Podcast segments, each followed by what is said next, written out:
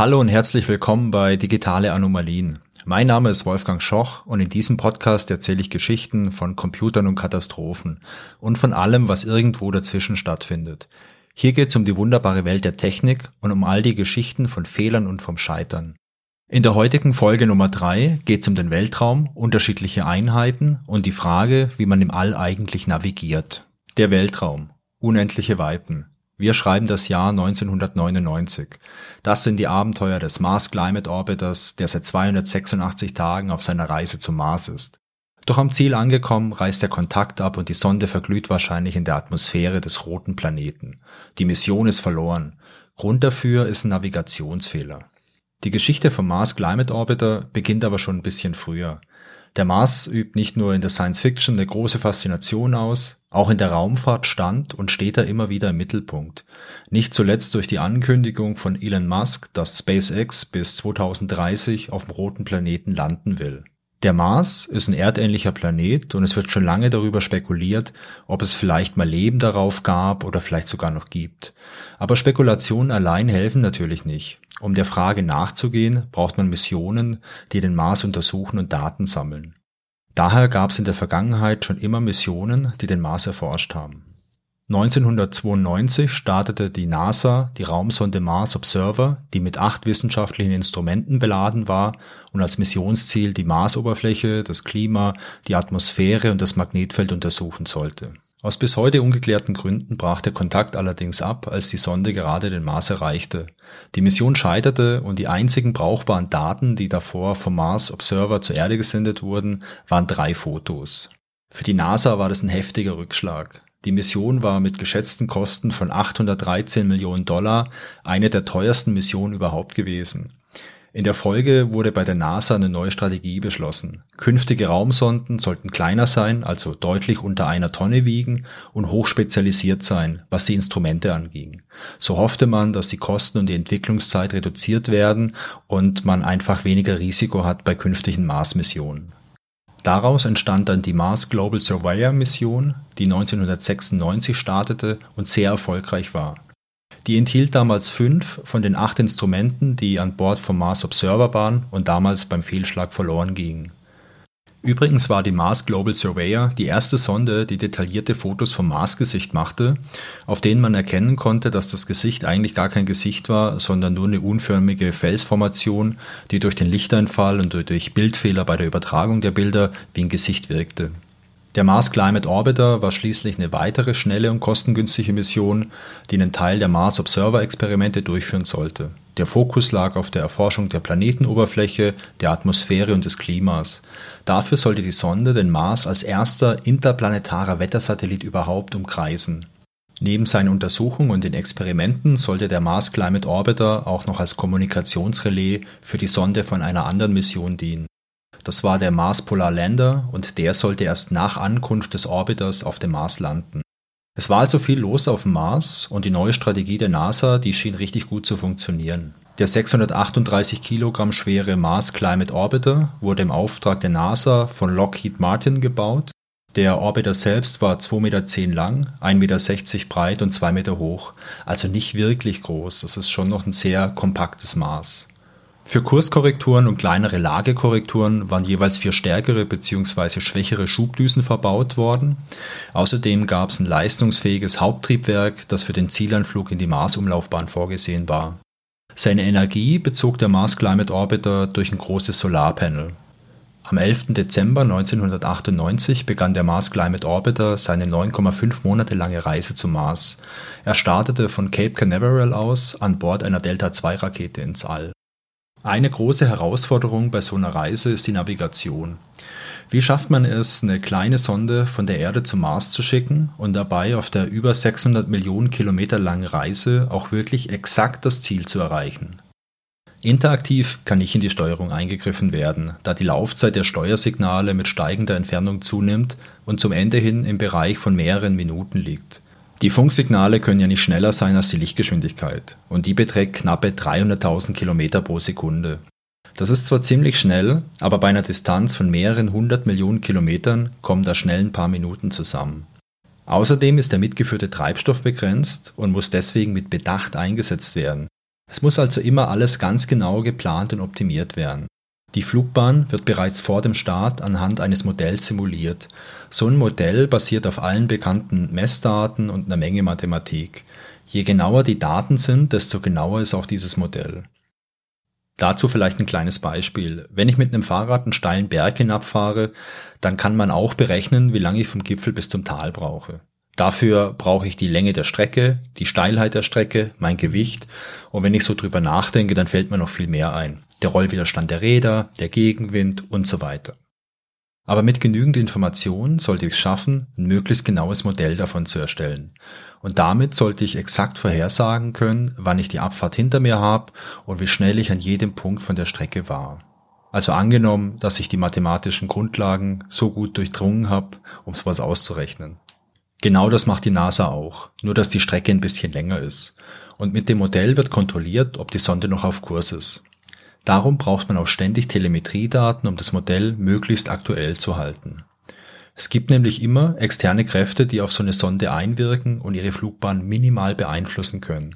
Beispielsweise die Gravitation von Planeten oder anderen Himmelskörpern. Und bei der langen Strecke reicht auch schon eine minimale Abweichung aus, um das Ziel zu verfehlen. Umdrehen ist in dem Fall nämlich leider nicht möglich. Es ist schwer bis unmöglich genau zu messen, wo sich so eine Sonde im All befindet. Aber man kann eben die Kräfte messen, die auf sie einwirken und damit ausrechnen, was das für einen Effekt auf die Flugbahn hat.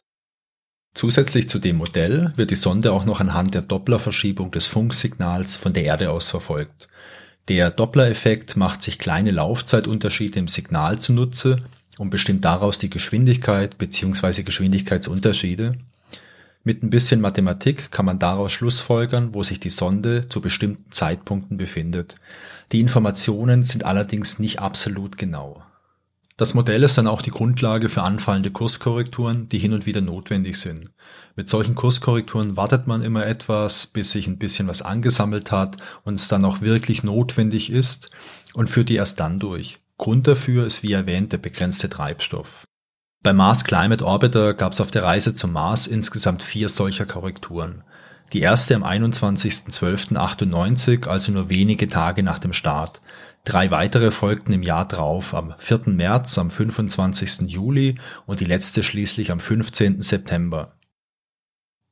Diese Korrekturen nennt man übrigens auch Trajectory Correction Manöver, also Flugbahn-Korrekturmanöver oder kurz TCM. Um der Flugbahn möglichst exakt folgen zu können, ist es wichtig, dass man die Lage, also die Ausrichtung der Sonde kennt. Denn ohne das Wissen ist es schlicht nicht möglich, bei einer notwendigen Kurskorrektur die korrekten Schubdüsen zu zünden oder die Antenne für die Kommunikation zur Erde korrekt auszurichten. Ein bisschen genauer gesagt ist es also nicht nur wichtig, die Lage zu kennen, sondern die Lage stabil zu halten. Gut, wie funktioniert das? Man braucht dazu zwei Sachen. Zum einen Sensoren, um die Veränderung an der Lage zu erkennen und zum anderen Aktoren, also geeignete Maßnahmen, um diesen Veränderungen irgendwie entgegenzuwirken. An Sensoren hatte der Mars Climate Orbiter einen Star Tracker, also einen optischen Sensor, der sich an Sternen und Sternbildern orientierte, zwei Sonnensensoren, die die Orientierung zur Sonne gemessen haben, sowie Beschleunigungsmesser und Gyroskope an Bord. Damit konnte man selbst kleinste Änderungen an der Lage erkennen. Ein wichtiger Faktor bei Lageänderungen war dabei der Strahlungsdruck der Sonne. Das ist eine sehr schwache, aber kontinuierliche Kraft. Bei der langen Reise über hunderte von Millionen Kilometern war das aber ein relevanter Faktor. Beim Mars Climate Orbiter kam hier noch eine Besonderheit ins Spiel. Das Design der Sonde sah so aus, dass es ein großes Solarpanel gab, sodass der Orbiter asymmetrisch aussah. Dieses Panel war ein Angriffspunkt für den Strahlungsdruck und daher neigte der Mars Climate Orbiter viel stärker zum Taumeln als beispielsweise der Mars Surveyor, der mit zwei Solarpanels ausgestattet war. Seit langer Zeit gibt es das Konzept, diesen Strahlungsdruck auch als Antrieb für Raumfahrzeuge zu nutzen. Dazu bräuchte man sehr große und leichte Sonnensegel. In den letzten Jahren gab es dazu vermehrt Experimente im All. Ich verlinke in den Show Notes dazu mal die passende Seite aus der Wikipedia, da gibt's eine gute Übersicht. Um nun auftretende Änderungen an der Lage der Sonde auszugleichen, nutzte man drei verbaute Reaktionsräder, eins für jede Achse. Das sind im Prinzip regelbare Elektromotoren, die eine Schwungmasse zum Rotieren bringen. Wenn sich diese Räder in der entgegengesetzten Richtung des äußeren Drehmoments drehen, dann wird dadurch ein weiteres Drehmoment erzeugt, das die Sonde stabil hält. Die äußere Kraft wird dadurch aber nicht entfernt. Das Reaktionsrad muss sich ständig drehen, um der äußeren Kraft entgegenzuwirken und hier ein Gleichgewicht herzustellen. Im Laufe der Zeit würde die Drehzahl immer weiter steigen, da ja durch den kontinuierlichen Strahlungsdruck auch das auf die Sonde von außen aufgebrachte Drehmoment immer größer wird. Deswegen wird das angestaute Drehmoment von Zeit zu Zeit durch einen kleinen Schub aus den Navigationsdüsen entladen. Das sind die sogenannten Angular Momentum Desaturation oder kurz AMD-Manöver. Nach so einem AMD konnten die Motoren der Reaktionsräder wieder runterfahren. Die Sonde führte diese Manöver automatisch je nach Bedarf, also nach Auslastung der Reaktionsräder durch. Bei jedem dieser AMD-Events wurde genau protokolliert, welche Beschleunigungsimpulse durch die Zündung der Navigationsdüsen auftraten. Diese Daten wurden anschließend zum Kontrollcenter auf die Erde geschickt und dort in das Modell für die Flugbahnberechnung eingespeist. Denn natürlich hatte jeder noch so kleine Einsatz von einer Navigationsdüse eine Auswirkung auf die Flugbahn. Durch das asymmetrische Design des Mars Climate Orbiters waren diese AMD-Events übrigens 10 bis 14 Mal so häufig wie beispielsweise beim Mars Surveyor. Eine Woche vor der Ankunft am Mars wurde das vierte und letzte Kurskorrekturmanöver durchgeführt. Das sollte den Mars Climate Orbiter auf einen Kurs bringen, der ihn in einer Höhe von 226 Kilometer über die Marsoberfläche führt. Das wäre eine ideale Position für das anschließende Manöver, um in eine Umlaufbahn um den Mars einzuschwenken. Nach diesem Kurskorrekturmanöver stellte das Navigationsteam allerdings fest, dass die tatsächliche Flugbahn eventuell deutlich niedriger als gedacht ist und sich bei 150 bis 170 Kilometer über der Marsoberfläche befindet. Da das aber noch innerhalb des sicheren Bereichs war, entschied man sich, keine weitere Korrektur durchzuführen. Denn äh, bis zu einer Entfernung von 80 Kilometer zur Oberfläche sprach man von diesem sicheren Bereich. Darunter war die Atmosphäre so dicht, dass durch die Reibung die Sonde hätte zerstört werden können. 24 Stunden vor der geplanten Ankunft am Mars wurde das Gravitationsfeld des Mars spürbar und der Mars Climate Orbiter sammelte entsprechende Daten. Ungefähr eine Stunde vor dem finalen Manöver, das den Orbiter in die Marsumlaufbahn bringen sollte, war die Auswertung von diesen Daten beendet. Nun sah es so aus, als ob sich die Sonde auf bis zu 110 Kilometer der Oberfläche nähern würde. Da das aber immer noch im sicheren Bereich über 80 Kilometer lag, sah man von einer weiteren Kurskorrektur ab und machte wie geplant weiter. Die Umlaufbahn um den Mars wollte man mit Hilfe von einer sogenannten Atmosphärenbremsung erreichen.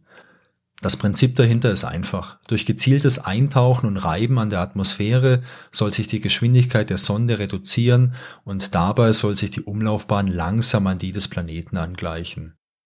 Man begann mit einer elliptischen Umlaufbahn von 150 mal 21.000 Kilometern. Durch das Aerobraking, also diese Atmosphärenbremsung, sollte diese elliptische Umlaufbahn dann innerhalb von 44 Tagen in die gewünschte runde Umlaufbahn in einer Höhe von 421 Kilometern übergehen. Wenn eine Sonde bei einem solchen Manöver von der Erde aus gesehen hinter einem Planeten ist, dann spricht man vom Funkschatten. Dann ist kein Kontakt mehr möglich, weil der Planet die Funksignale abschirmt. Das ist völlig normal und wird bei einer Mission natürlich einkalkuliert. Um 9 Uhr und 46 Sekunden an diesem 23. September 1999 zündet man also die Düsen am Mars Climate Orbiter, um das Manöver zu beginnen. Als die Sonde dann 49 Sekunden zu früh in den Funkschatten gerät, ahnt man schon, dass es ein Problem gibt. Der Kontakt brach ab und konnte nie wiederhergestellt werden. Der Grund für den Verlust konnte schnell gefunden werden. Bei der Auswertung der Telemetriedaten entdeckt man nämlich, dass sich der Mars Climate Orbiter dem Mars bis auf 57 Kilometer genähert hat. In dieser Höhe ist die Atmosphäre so dicht, dass die Sonde aufgrund der Reibung verglüht sein musste. Damit war klar, dass es ein Problem mit der Flugbahn gegeben hat. Ich habe vorhin erklärt, dass regelmäßig diese AMD-Manöver durchgeführt wurden. Dabei wirkten zwar immer nur sehr kleine Kräfte auf die Sonde, für die Berechnung des korrekten Kurses waren die Werte aber wichtig. In den ersten vier Monaten der Mission gab es Probleme, die verhinderten, dass die korrekten AMD-Protokolldaten von der Sonde verwendet werden konnten. Stattdessen nutzte das Navigationsteam der NASA geschätzte Daten, die sie vom Hersteller der Sonde bekam. Erst danach arbeitete man dann mit den echten Daten. Die NASA nutzte überall das metrische System mit den SI-Einheiten und verpflichtete seine Partner dazu, dass sie das auch tun. In der Spezifikation für die AMD-Daten wurde festgelegt, dass die Impulse in metrischen Newtonsekunden angegeben werden müssen. Die AMD-Software, die im Orbiter lief, hielt sich auch daran und erfasste alle Werte korrekt. Die Software auf der Erde, die diese Daten dann verarbeitete, ging allerdings von imperialen Pound-Force-Sekunden aus. Dadurch wurden die tatsächlichen Werte um den Faktor 4,45 zu gering verarbeitet. Eine Pound-Force-Sekunde sind nämlich 4,45 Newtonsekunden. Die tatsächlichen Werte waren zwar sehr, sehr klein, aber durch das asymmetrische Design des Mars Climate Orbiter wurden die AMD-Manöver sehr häufig durchgeführt.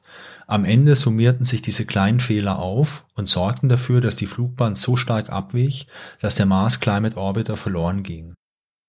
Die NASA machte allerdings deutlich, dass der technische Fehler, also die Verwendung der unterschiedlichen Einheiten, nicht der einzigste Grund für den Verlust der Sonde war. Es gibt da echt ein schönes Zitat. The problem here was not the error, it was the failure of NASA's system engineering and the checks and the balances in our processes to detect the error. That's why we lost the spacecraft. Edward Whaler, NASA Associate Administrator for Space Science. Ich finde das Zitat schön, weil es einfach zeigt, dass es nicht diese eine kleine technische Sache war, die zu dem Scheitern von der Mission geführt hat. Ich kannte die Story vom Mars Climate Orbiter schon lang. Die wird oft als Beispiel für Softwarefehler genommen. Dann wird aber meist nur verkürzt erklärt, dass eben verschiedene Einheiten verwendet wurden und deswegen die Mission im Wert von vielen Millionen Dollar verloren ging. Genau die Kurzfassung kannte ich. In der Recherche zu der Folge wurde mir erst klar, dass es am Ende viele Dinge waren, die zum Verlust vom Mars Climate Orbiter beigetragen haben. Natürlich war der Einheitenfehler die eigentliche Ursache. Im Nachgang wurden auch die mangelnde Qualitätssicherung der Software und der fehlende Abgleich mit der Spezifikation als Gründe für den Verlust der Sonde identifiziert. Aber es gab sehr viele weitere Faktoren, die ihren Teil beitrugen. Ein Beispiel sind die vielen AMD-Manöver. Zur Erinnerung, in der Mission gab es 10 bis 14 Mal so viele wie bei der vorhergehenden Mission. Der Grund dafür war dieses asymmetrische Design mit dem einen Solarpanel. Und das wusste man vorab. Und man diskutierte auch eine Alternative zu den häufigen AMD-Manövern. Die ursprünglichen Designer der Sonde wollten die Stabilisierung durch eine langsame Rotation entlang der Längsachse erreichen. Dabei wäre der Orbiter mit der Längsachse senkrecht zur Sonne gestanden. Fun Fact, diesen Modus nennt man übrigens auch Barbecue Mode, weil die Sonde quasi wie ein Ochs am Spieß langsam von der Sonne gegrillt wird. Der Vorschlag wurde später wieder verworfen, da man Bedenken hatte, dass die Sonde eventuell nicht genügend Energie bekommt, wenn der Solarpanel nicht ständig hin zur Sonne ausgerichtet ist. Diese Entscheidung wurde allein vom Systems Engineering Team ohne Beteiligung von Experten aus dem Bereich der Navigation getroffen. Und genau hier offenbart sich ein generelles Problem. Die verschiedenen Expertinnen und Experten blieben unter sich und tauschten sich nicht mit den anderen Teams aus. Jedes Team werkelte für sich allein. Im Untersuchungsbericht der NASA wird sehr deutlich, dass das Problem nicht der technische Fehler oder der Fehler einer einzelnen Person, sondern die mangelhaften Prozesse bei der NASA waren. Der Bericht listet insgesamt acht Ursachen auf, die zum Verlust geführt haben. Der fehlerhafte Umgang mit den verschiedenen Einheiten ist nur eine davon. Das mangelnde Verständnis von den Charakteristiken der Sonde über alle Teams hinweg ist ein weiterer Grund. Ansonsten stellt die NASA noch fest, dass es ein Versäumnis war, ein kurz diskutiertes Korrekturmanöver TM5 nicht durchzuführen, nachdem man kurz vor der Ankunft der Mars ja festgestellt hat, dass die Flugbahn zu tief war. Der Untersuchungsbericht geht ausführlich darauf ein, dass viele Probleme in der Zusammenarbeit, Qualifikation und Kommunikation der einzelnen Personen bestanden haben und dass das einen großen Anteil daran hatte, dass der Softwarefehler überhaupt zum Tragen kommen konnte. Da werden solche Dinge erwähnt wie die Tatsache, dass das Personal, das sich um die Navigation kümmerte, zuvor kein ausreichendes Training für die Sonde bekam und dass die Personen parallel drei verschiedene Missionen betreuten.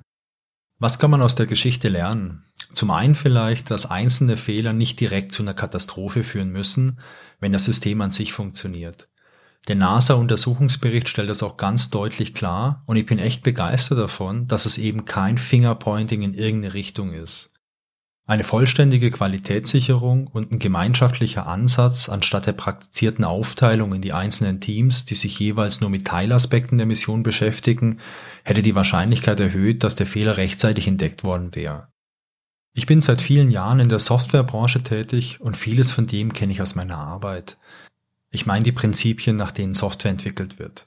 Hier hat sich in den letzten zehn Jahren die agile Vorgehensweise immer stärker etabliert, oftmals nach Scrum, einem sehr verbreiteten Vorgehensmodell. Die Gedanken dahinter sind einfach. Ein Team entwickelt ein Produkt und zwar gemeinsam und in kleinen Schritten. Für Unternehmen ist das günstig, weil man regelmäßig so einen neuen Schritt, also eine neue Version bekommt und diese verwenden kann. Fehlentwicklungen werden dadurch viel schneller sichtbar und es gibt potenziell immer eine einsatzfähige Version. Bei Raumsonden mag dieses Argument nicht das stärkste sein, aber es gibt noch einen weiteren Vorteil. Das Team schafft alles zusammen. Und auch wenn die Expertin für die Navigation vielleicht keine tiefen Kenntnisse in Systems Engineering hat, kann sie vielleicht trotzdem was dazu beitragen. Und wenn es nur eine Frage ist, die der System Engineer sich selbst nie stellen würde, vielleicht ist aber gerade das die spannende Frage mit Mehrwert. So wie beispielsweise die Frage, welchen Einfluss ein asymmetrisches Design mit nur einem Solarpanel auf die Berechnung der Flugbahn hat und ob es schwerer wiegt als die dadurch bedingte suboptimale Ausrichtung des Solarpanels zur Erde. Ich bin ein sehr großer Fan von themenübergreifenden oder crossfunktionalen Teams. In meiner Erfahrung hat sich das immer positiv auf Projekte ausgewirkt, nicht zuletzt durch das starke Wir-Gefühl und die dadurch entstehende Verantwortung fürs Gesamtprojekt. Wenn dann im Unternehmensumfeld noch eine tolle Fehlerkultur dazukommt, in der es selbstverständlich ist, dass Menschen Fehler machen und man offen darüber spricht und dann gemeinsam schaut und überlegt, wie man daraus noch einen positiven Nutzen, eine tolle positive Erkenntnis ziehen kann, dann ist das eigentlich eine sehr gute Voraussetzung, dass Fehler vermieden werden, beziehungsweise wenn Fehler auftauchen, man die frühzeitig erkennt und darauf reagieren kann.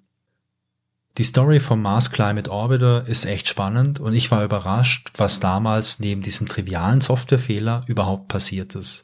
Und das lag nicht nur daran, weil Space-Themen einfach immer cool sind. In der Episode habe ich versucht, die wichtigsten Punkte herauszuarbeiten. Dabei musste ich natürlich auf einige Details verzichten. Falls ihr jetzt aber auf den Geschmack gekommen seid, dann empfehle ich euch zwei Quellen, um tiefer ins Thema einzusteigen. Und falls ihr Physiker seid, dann hoffe ich, dass ihr bei meinen Erklärungen zu den Drehmomenten und den anderen physikalischen Themen nicht allzu sehr mit dem Kopf schütteln musstet. Ja, ähm, Leseempfehlung. Zum einen empfehle ich den offiziellen Untersuchungsbericht der NASA. Der heißt Mars Climate Orbiter Mishap Investigation Board Phase 1 Report. Zum anderen empfehle ich euch einen sehr ausführlichen Artikel beim IEEE Spectrum mit dem Namen Why the Mars Probe Went Off Course. Die beiden Sachen sind frei im Internet verfügbar und ich verlinke die in den Show Notes. So, das war die dritte Folge von den digitalen Anomalien. Ich hoffe, es hat euch Spaß gemacht. Die nächste Folge erscheint in zwei Wochen und ich freue mich, wenn ihr wieder mit dabei seid. Genauso freue ich mich aber auch über Feedback. Sehr gerne per E-Mail an feedback at digitaleanomalien.de oder als Kommentar zur Folge auf digitaleanomalien.de. Und wenn ihr Lust habt, dann folgt mir doch auf Instagram unter digitale Anomalien. Ach ja, und falls ihr mir eine Bewertung bei Apple Podcast oder sonst irgendwo geben wollt, dann wäre das natürlich auch cool. Bleibt gesund und tschüss bis zum nächsten Mal.